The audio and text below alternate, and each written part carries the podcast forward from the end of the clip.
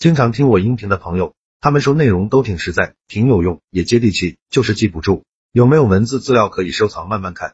为了方便大家，我刚开了一个公众号，名字就叫做说话细节。公众号计划更新两篇文章，一篇是反驳他人的十四个技巧，另一篇是如果你的嘴很笨，逼自己做十件事，非常值得反复阅读。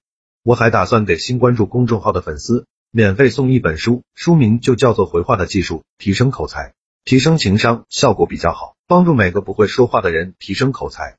回到今天的话题，别人假装不收礼，你可别当真。二十一，给领导送礼前，如果所求之事对他来说就是举手之劳，那么他的拒绝你不要当真。这种客气大部分都是面子上的礼让，你坚持就行了。给人的感觉就是他是不收礼的，是你非要扔给他。二十二，我讲过一个故事，你给有的领导送礼，领导有个茶叶店，你去他的店里买茶叶就 OK，茶叶买多了。你是领导的 VIP 客户，领导自然会联系你。你非要送礼给他，他不会要的，会把你撵出去，因为他只想卖茶叶。二十三，东西能分出去才是你的，要是东西不分出去，一群人虎视眈眈，他们联合起来吃掉你，你怎么办啊？知道为什么领导为难你了吧？因为你做工程，他没有分到好处，因为你没有给他送礼。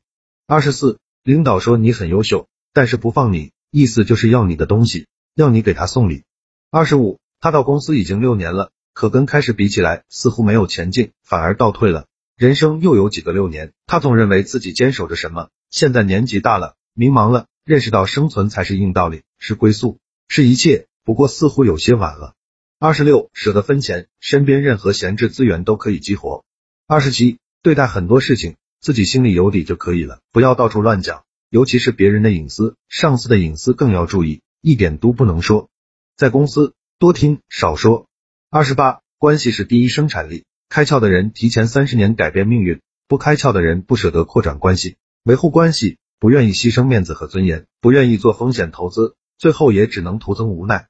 二十九，一开始我找他帮忙，他说这个事儿现在拿不准，等他走个流程再等等吧。我说好的，我等你消息。这一等就是两年。上个月给他送了两条烟，这个月流程就走完了，我突然想抽自己两巴掌。三十，他有钱，他就可以拥有很多漂亮女孩的青春；他没有钱，他倾家荡产，他穷极一生都不会找到一个漂亮女孩。为什么有钱就有女人啊？因为有钱就可以给女人带来利益，利益是什么？是礼物。女人喜欢什么？礼物。什么是礼物啊？钱、房子、车子、黄金、项链、钻石，这可比中华茅台值钱。